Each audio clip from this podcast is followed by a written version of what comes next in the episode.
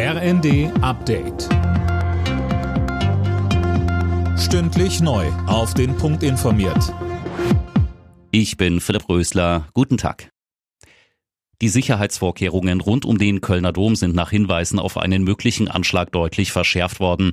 Besucher müssen sich auf Kontrollen und Durchsuchungen einstellen. Wolfgang Baldes von der Kölner Polizei sagte bei Welt TV.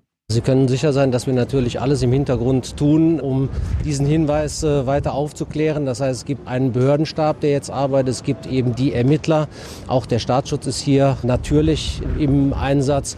Und jetzt müssen wir schauen, was äh, wir in den nächsten Tagen herausfinden. Und äh, bis dahin werden wir diese Sicherheitsmaßnahmen hier aufrechterhalten.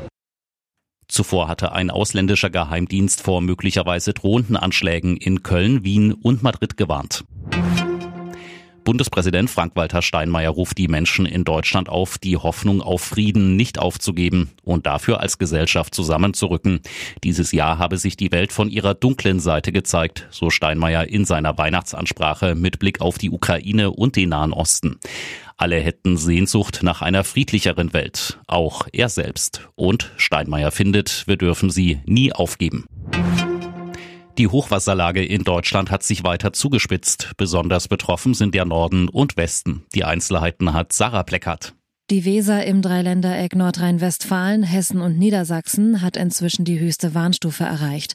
Bewohner einiger Orte wurden aufgerufen, ihre Wertsachen aus Keller und Erdgeschoss in Sicherheit zu bringen und sich auch auf eine eventuelle Evakuierung vorzubereiten.